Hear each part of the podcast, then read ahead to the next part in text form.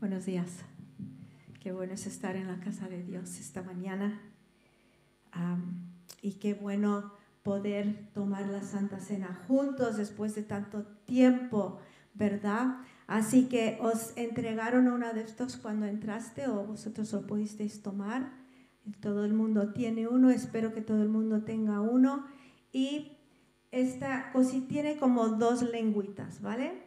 Si no te has dado cuenta, el pan sin levadura está encima y luego abajo está eh, el zumo. ¿Los de la alabanza tienen? ¿Todos? Ok. Entonces yo voy a tener que soltar el micrófono para abrir el mío, ¿vale? Los de casa, pues mira,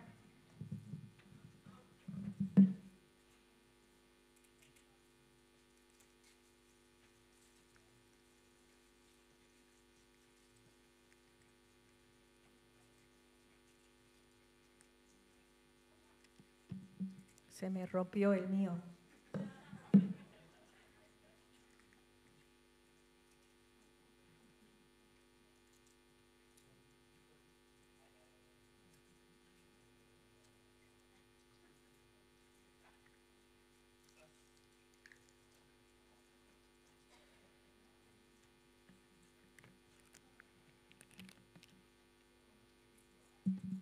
Aquí tenemos el pancito y vamos a leer la palabra.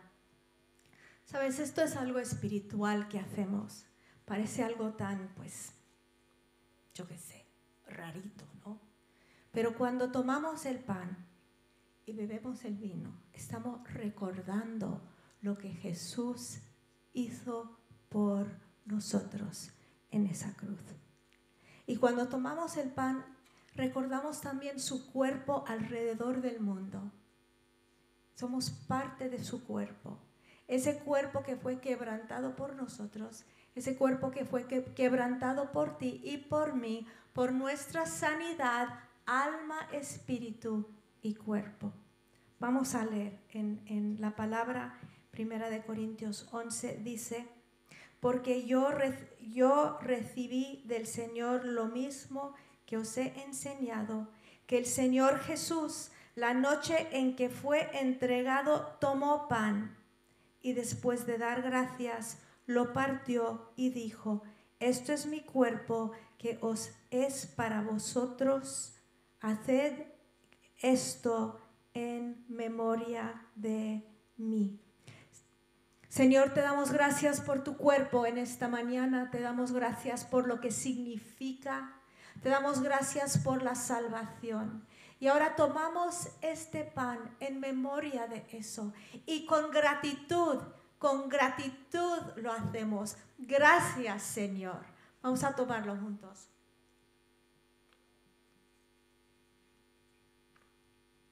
Gracias Dios. Gracias Señor. Gracias Señor. De la misma manera, tomó también la copa, después de haber, cenado, diciendo, esta copa es el nuevo pacto en mi sangre. Haced esto cuantas veces lo bebáis en memoria de mí. ¿Qué estamos recordando? Su sangre. ¿Qué hace su sangre? Nos limpia, que hace su sangre nos renueva, que hace su sangre nos cubre, nos cubre. Y Señor, te damos gracias por la sangre derramada en la cruz por nosotros, por cada uno aquí. Te damos gracias y lo tomamos con gratitud en esta mañana. Gracias, Señor.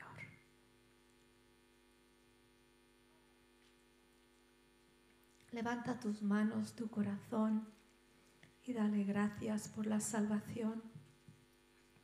En un mundo oscuro, en un mundo de culpa, en un mundo de conciencias oscuras, nosotros tenemos por su sangre esa salvación. Tenemos, tenemos una, la culpa llevada, nuestras vidas lavadas y un futuro brillante en Él gracias a la cruz.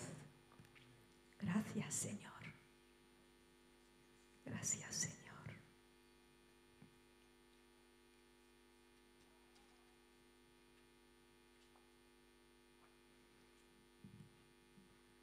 Estamos empezando una nueva serie en esta mañana sobre el Espíritu Santo. Y tantas personas han pedido esta enseñanza, han dicho, pues yo quiero saber más del Espíritu Santo. Hicimos una encuesta hace poco, bueno, hace mucho, no me acuerdo cuándo, y fue el deseo de mucha gente, ¿no? Saber más acerca del Espíritu Santo. El Espíritu Santo está disponible para que nuestras vidas sean transformadas y que glorifiquemos a Jesús a través de su persona, de su voz y de sus dones. El Espíritu Santo es asequible a cada para cada uno de nosotros. Por eso es entender más acerca de Él. Ahora, hoy vamos a poner un fundamento para esta serie. Esta serie va a durar dos meses. Vamos a hablar de quién es, que hace, que hace en nosotros, a través de nosotros. Vamos a enseñar sobre los dones del Espíritu Santo. Entonces, estas dos, estos dos meses que vienen van a ser más un tiempo como de enseñanza, ¿vale? Vamos a tener un tiempo de enseñanza y te animo a que también estudies en tu casa, leas en tu casa. Tu tiempo cuando pasas con el Señor, cuando abres la Biblia, lee acerca del Espíritu Santo. Porque muchas personas tienen ideas erróneas acerca del Espíritu Santo. No saben que es una persona. Ah, es una, una persona divina. Él es parte de la Trinidad, igual que el Padre es persona y que Jesús es persona, también el Espíritu Santo es persona y es parte de la Trinidad.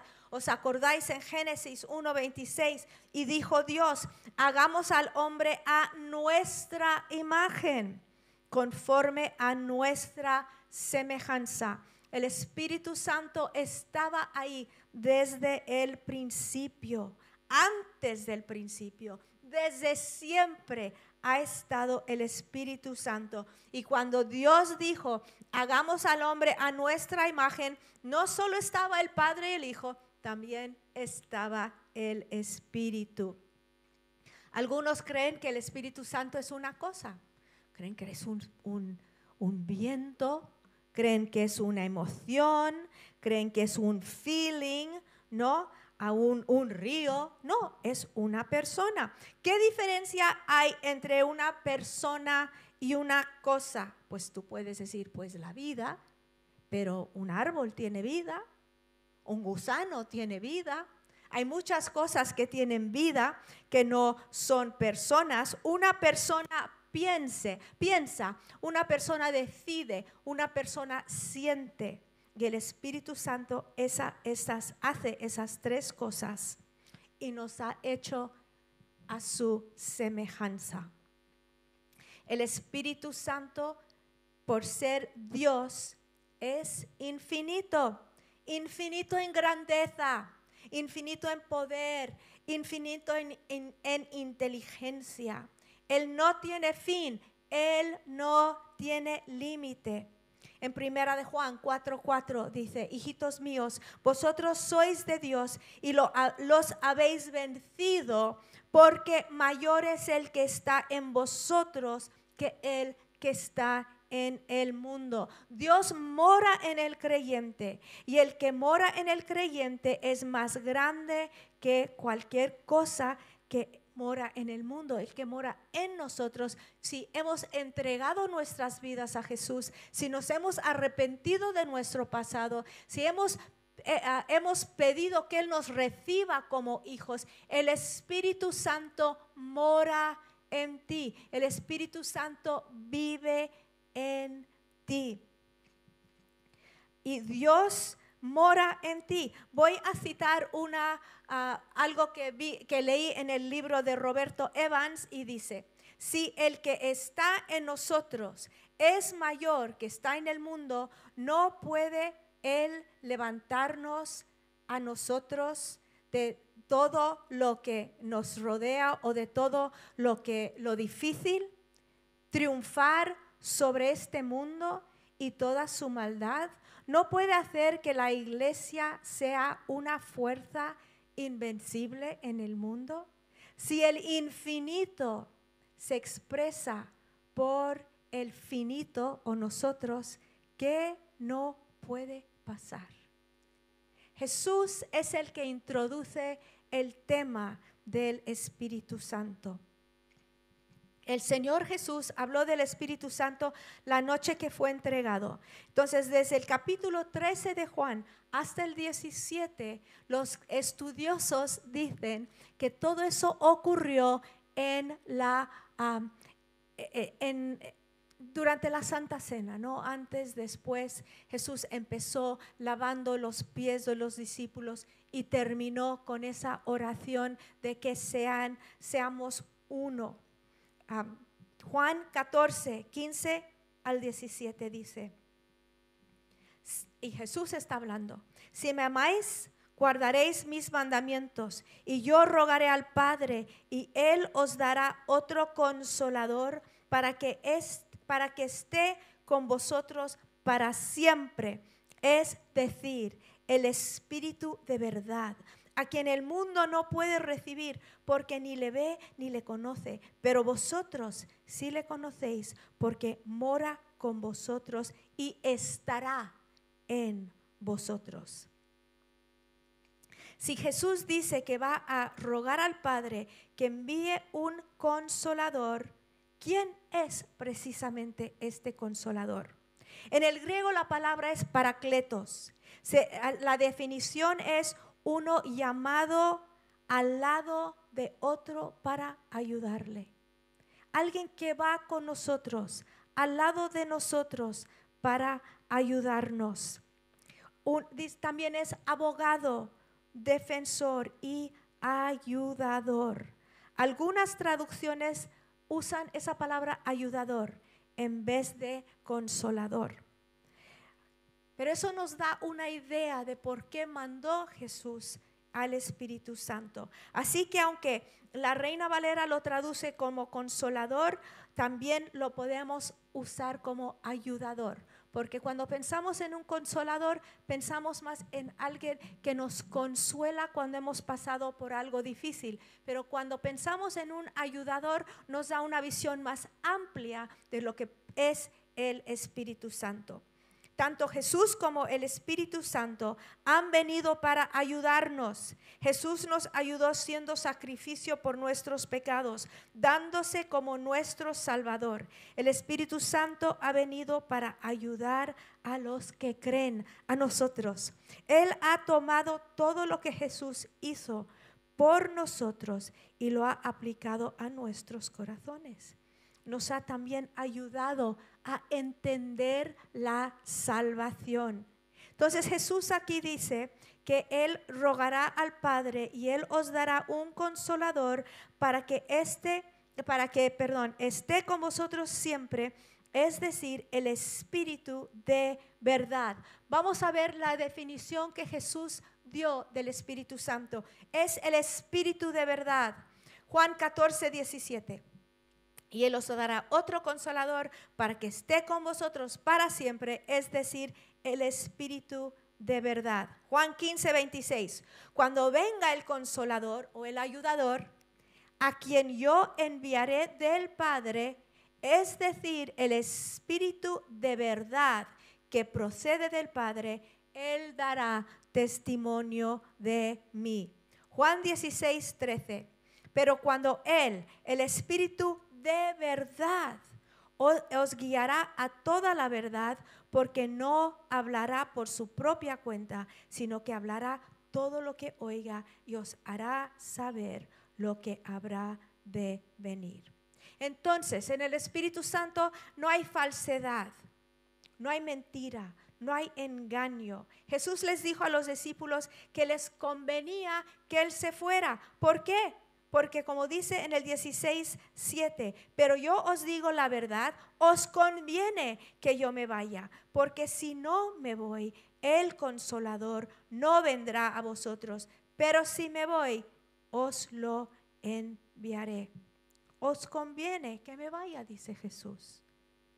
¿Cómo podría convenir a los discípulos que Jesús se fuera? Porque el Espíritu Santo dijo que Jesús les dijo, el Espíritu Santo va a estar con vosotros para siempre. Jesús solo unos años. El Espíritu Santo dijo, estará en vosotros, en ellos, no a un lado, no comiendo con ellos, no pescando con ellos, dentro de ellos, en ellos. Y la humanidad de Jesús le limitaba, pero el Espíritu Santo era ah, no tenía límites, era espíritu. Y como era espíritu, no tenía esos límites de ser humano. Y el Espíritu Santo podría estar en todas partes a la vez. Entonces Él les está diciendo a sus discípulos, os conviene mejor tener esto que tenerme a mí con vosotros. Y luego entonces el Espíritu Santo es un espíritu de verdad. También dice, Él os enseñará todas las cosas. Estas cosas os he dicho en Juan 14, 25, estando con vosotros.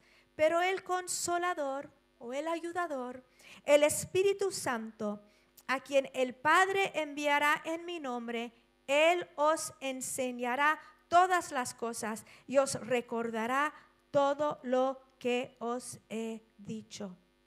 Ahora Jesús les promete que el Espíritu Santo les va a enseñar todas las cosas. Está diciendo que el Espíritu Santo, el Espíritu de verdad, va a aclarar todo lo que Él les había dicho que no habían entendido.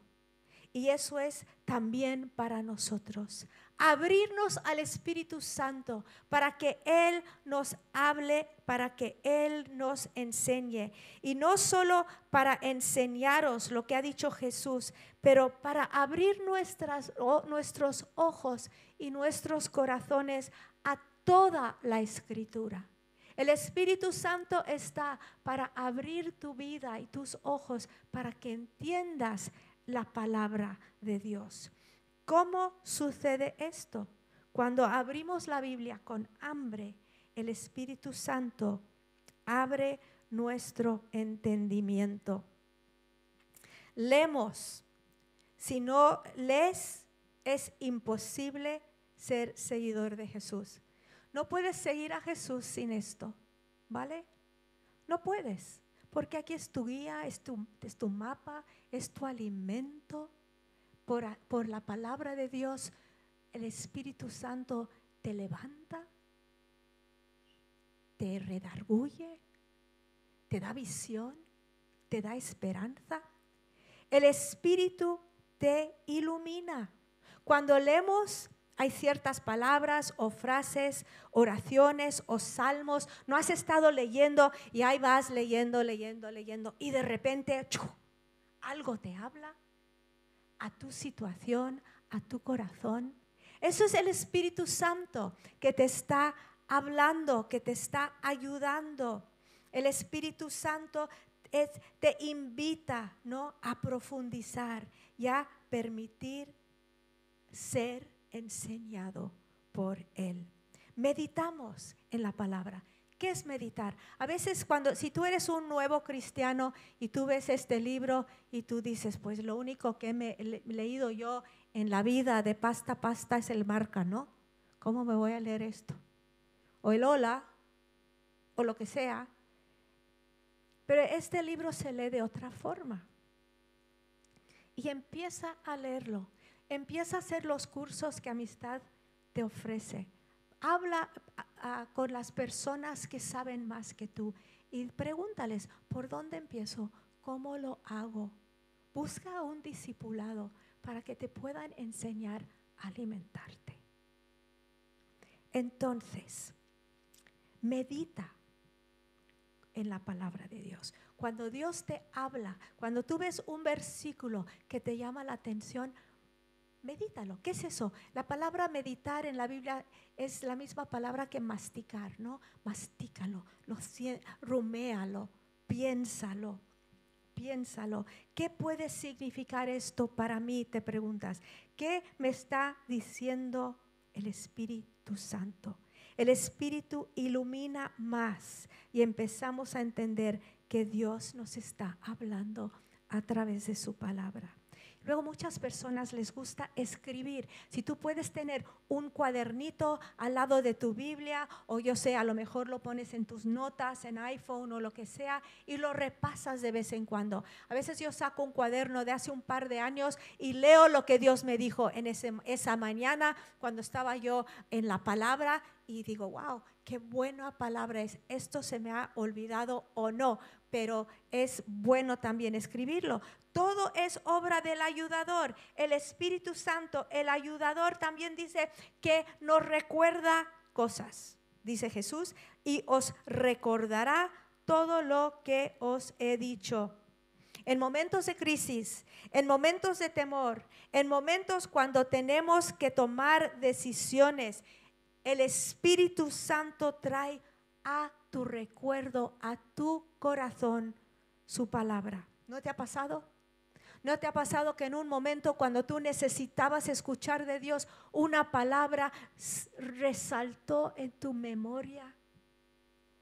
Lo trajo a tu recuerdo. Cuando Pedro oyó, eh, cuando Pedro estaba en la casa de Cornelio, ¿no? Él estaba ahí y cayó el Espíritu Santo, se quedó sorprendido. Y luego dice, entonces, está hablando Pedro en Hechos 11, 16. Entonces me acordé de las palabras del Señor cuando dijo, Juan bautizó con agua, pero vosotros seréis bautizados con el Espíritu Santo. ¿Quién le recordó eso a Pablo? El Espíritu Santo, ¿no? El Espíritu Santo le recordó. ¿No es fantástico eso, no? ¿No quieres amistad con el Espíritu Santo? ¿No quieres conocer a alguien que te recuerde, alguien que te anime, alguien que te hable de la verdad? Claro que sí. El Espíritu Santo dará también testimonio de Jesús. Es lo que dice también Jesús. Dice, dará testimonio de mí. El Espíritu Santo da testimonio de Jesús por medio del testimonio de la iglesia. Y cuando estamos hablando de la iglesia, estamos hablando de ti, estamos hablando de mí, estamos hablando de nosotros y, y, de la iglesia por todo el mundo, obvio, ¿no? Hechos 1.8 dice, pero recibiréis poder cuando el Espíritu Santo venga sobre vosotros y me seréis testigos en Jerusalén, en toda Samaria, Judea y Samaria, y hasta los confines de la tierra. El éxito del Evangelio no está en nuestro esfuerzo, ni nuestra habilidad, ni conocimiento. Descansa en el poder del Espíritu Santo, que es lo más grande y poderoso que hay en el mundo. ¿Has estado hablando de Jesús con alguien, no? Y como que te cuesta, te cuesta, estás y de repente tienes fluidez de palabra, tienes, es como que el Espíritu Santo te ayuda, te llena y dices, wow, no sé qué le dije cosas tan profundas, ¿no?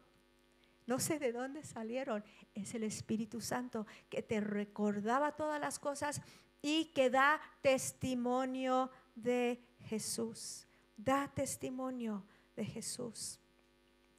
Y el Espíritu Santo nos guía también a toda verdad.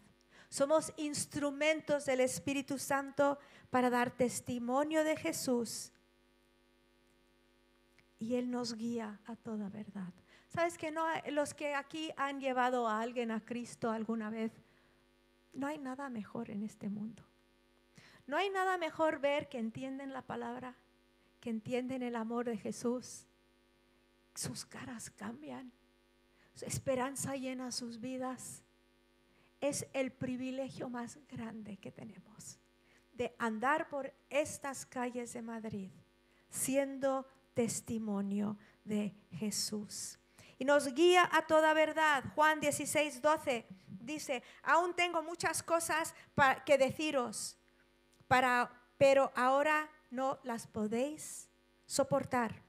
Pero cuando él, el Espíritu de verdad, venga, os guiará a toda la verdad, porque no hablará por su propia cuenta, sino que hablará todo lo que oiga y os hará saber lo que habrá de venir. Jesús habla de nuevo que el ministerio del Espíritu Santo es en relación con la iglesia. Jesús dice que hay muchas cosas que les hubiera gustado, que a él le hubiera gustado enseñarles, pero que el Espíritu Santo iba a seguir enseñándoles. Dijo que, mira, yo tengo muchas cosas que deciros, pero no los podéis soportar ahora. Yo creo que los discípulos habían llegado a ese punto de saturación, ¿no? Estaban escuchando tantas cosas, Jesús les había dicho que se iba a ir, entonces dijo, mira chicos, ahora mismo no podéis con esto, pero el Espíritu Santo os va a ayudar y va a seguir enseñándoos. Una vez que vino el Espíritu Santo, le empezó a recordar sus enseñanzas. Les empezó a recordar y a dar entendimiento de lo que Jesús había dicho. Sabes, los evangelios tratan de la vida de Jesús, todo lo que él hizo, todo lo que él era, la historia de Jesús. Y en las epístolas vemos cómo el Espíritu Santo enseñó, reveló y recordó el testimonio de Jesús y lo exaltó y los, los, los discípulos fueron los que escribieron ¿no? eh, los epístolas. ¿Y qué? Porque el Espíritu Santo les dio esa poder, ese poder y, y, y, era el Espíritu Santo que les recordó y les ayudó a entender lo que Jesús había dicho. Y todos los que hemos buscado a Dios por la palabra, hemos experimentado momentos de revelación en la palabra cuando abre nuestro entendimiento y nos muestra la verdad. Verdad acerca de nuestras vidas. A veces lees la palabra y dices, ay, uy, ¿no? Verdad acerca de su carácter. Lees la palabra y dices, wow, ¿qué Dios, a qué Dios sirvo? Y la palabra nos revela quién es Jesús el Espíritu Santo glorifica a Jesús. Y esto es lo que nosotros queremos enfatizar, que quede clarísimo en esta serie, que el Espíritu Santo glorifica a Jesús. Queremos que sea glorificado en nuestras vidas. Queremos que sea glorificado en la vida de esta iglesia de amistad cristiana. Que los que nos rodean sean atraídos a Él. Juan 16, 14. Él me glorificará porque tomará de lo mío y os lo hará saber. Todo lo que tiene el Padre es mío. Por eso dije que Él tomará de lo mío y os lo hará saber. Dice Jesús, Él me va a glorificar. Él va a tomar lo que yo soy y va a aclararoslo. Os lo va a dar. Eso es lo último que dijo Jesús acerca del Espíritu Santo. Él me glorificará. Él me glorificará. Y nos hace gloriosos a Jesús cuando eh, eh, nos revela el Espíritu Santo. ahora, Él no hace glorioso a Jesús. Jesús ya es glorioso, ¿vale? Él siempre ha sido glorioso, desde siempre. Lo que hace el Espíritu Santo es revelarnos su gloria. Él revela su gloria tanto al mundo como a la iglesia. Pero el, hombre natural es como, una persona, ciega. Aunque, lo aunque esté enfrente de un atardecer impresionante, no lo entiende porque no lo ve y no lo disfrute, no lo disfruta porque sus ojos están ciegos, no, necesitan sanidad. Y aunque estemos nosotros enfrente del mensaje glorioso del Evangelio, si el Espíritu Santo no alumbra nuestros ojos, no lo vemos. ¿Cuántos aquí escucharon muchas veces el mensaje del Evangelio y un día lo entendieron? Un día fue clarísimo.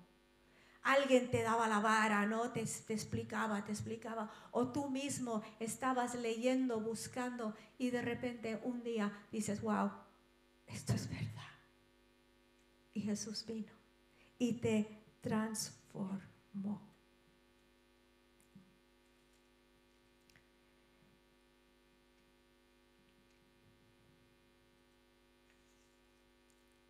Jesús dijo, Él me glorificará, tomará de lo mío y lo hará saber. Ahora nosotros no tenemos palabras ¿no? para explicar su gloria ni, ni entendimiento para entenderla. Por eso el Espíritu Santo nos revela quién es. El Espíritu Santo es el que viene a nosotros y empieza a abrir nuestros ojos mediante la proclamación del Evangelio, empieza a lavar nuestros ojos, quitar la ceguera con la palabra de Dios. Ver su gloria nos convierte en adoradores. ¿Os acordáis cuando Jesús tuvo esa charla con la mujer samaritana al lado del pozo de Jacob? ¿Os acordáis? Es una mujer, claro, ella tenía sus historias, ¿no? Pero tenía hambre de Dios tenía hambre y tenía preguntas y le preguntó a Jesús acerca de la adoración y dónde y cómo debemos adorar. Le preguntó y Jesús le contesta y le dice dos cosas. Le dice que ni en Jerusalén ni en Jerezín se va a adorar, ¿no? Que el lugar de la adoración iba pronto a cambiar y no iba a estar localizado en un lugar, iba a estar en una persona. Y luego les dice que no solo iba a cambiar el dónde, sino iba a cambiar el cómo. La forma iba a cambiar. Dice Jesús, mas la hora viene y ya es cuando los verdaderos adoradores de Dios adorarán en espíritu y en verdad. La adoración ya no iba a ser de sacrificios, ya no iba a ser ritos, ya no iba a ser donde, iba a ser otra cosa diferente, diferente. Iba a ser en espíritu y en verdad. ¿Qué pasa en la adoración? ¿No te parece un poco raro, no, la adoración?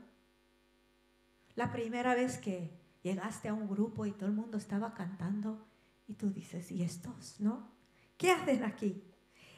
Ah, y, yo sé que hay muchas formas de adorar, ¿no? Nuestra forma de adorar no es la única ni la mejor, es la forma que lo hacemos nosotros, ¿no? Pero has estado alguna vez en una reunión cantando y bueno, bien, ¿no? Y luego de repente es como si descendiera el Espíritu Santo y nos toca y no toca nuestras emociones, lo que toca son nuestros ojos. Y vemos quién es Jesús. Y vemos lo que Él ha hecho por nosotros y nosotros respondemos. Respondemos de nuestra forma humana, respondemos con nuestras canciones, respondemos con nuestras manos. Y respondemos con nuestras emociones, porque somos humanos, pero lo que el Espíritu Santo abre son nuestros ojos. Y respondemos. Esto es la adoración en espíritu y en verdad. El Espíritu glorifica a Jesús, no al predicador no al líder de alabanza, no a la banda, exalta a Jesús. Concluimos esta mañana. Jesús se iba, el Espíritu Santo venía, ¿no? Con el propósito de glorificar a Jesús. Y eso no ha cambiado. El Espíritu Santo venía con el fin de glorificar a Jesús y cuando glorifica a Jesús, el Padre también es comprendido porque Jesús nos muestra el Padre. Entonces, los talentos y los dones del Espíritu Santo que el Espíritu Santo nos da, ¿para qué son? Para glorificar a Jesús. La prueba de una iglesia, de una misión, de un proyecto, es quién está siendo glorificado. ¿Una persona? Una organización, un cantante, una forma de hacer las cosas. ¿Quién está siendo glorificado? ¿De quién se habla? La palabra dice que de la abundancia del corazón habla la boca. ¿De quién hablan? ¿De quién hablan? Nuestro deseo es que cuando la gente se tope con nosotros, cuando venga de visita a este lugar o a tu casa o a tu trabajo, que salgan viendo a Jesús y que salgamos de este lugar viendo a Jesús. ¿Te imaginas? Viene alguien y dice, ah, que fuiste amistad del domingo. Y dicen, pues sí. Dicen, pues, ¿qué tal los músicos? Dicen, pues, pues regular. Pero cuando cantaban, cuando levantamos nuestras manos, cuando empezamos a adorar. ¡uh! ¡Qué historia de Jesús vivió! Eso es amistad cristiana nuestro deseo. Dice, ¿y el predicador qué tal? Predicador, ¿qué predicador? Había una chica, mujer ahí, flaca, rodando con la tercera edad, que se inventa palabras, que tropieza con lo que dice. Pero cuando habló de Jesús, lo vi de otra forma. Porque nosotros, iglesia, lo único que nos transforma lo único que nos da visión, lo único que nos cambia, lo único que nos da ganas de servirle es cuando lo veamos, cuando lo vemos, cuando lo vemos. Queremos hacer las cosas con excelencia, sí, pero no por hacerlas. Queremos hacerlas para que Jesús sea glorificado en todo lo que hacemos. ¿Mm? Si Jesús estuviera aquí, ¿qué? ¿cómo le tratarías tú? Imaginaros, ¿cómo le tratarías? ¿Cómo tratas al que, a, tu compañero de piso? ¿Cómo tratas a tu marido? ¿Cómo tratas a tus hijos? ¿Sabes que cada persona que tú ves hoy está hecho en la imagen de Dios? Todos. ¿Cómo tratas a El Espíritu Santo está aquí para transformarnos, para llevarnos a la verdad, para revelar a Jesús. Y en este mundo tan superficial, que tiene que ver con tantas cosas que, que no duran, queremos algo que dure, queremos algo sólido. Si los pueden venir los de la alabanza. Y vamos a pedir que el Espíritu Santo nos hable hoy. Y que durante esta serie nos transforme. Que nos da razón para vivir. Que nos llene de visión para nuestras vidas. Que nos llene de hambre para recibir los dones que Él ofrece para que seamos luz, para que seamos sal y para que use nuestras vidas para exaltar y glorificar al que tanto amamos. Señor, te amamos en esta mañana. Espíritu Santo, ven. Ven sobre nosotros. Ven a nuestras vidas. Enséñanos, enséñanos la verdad Enséñanos quién eres. Testifica de ti. Espíritu Santo, testifica de Jesús. Y glorifícale. En el nombre de Jesús. Ponte de pie.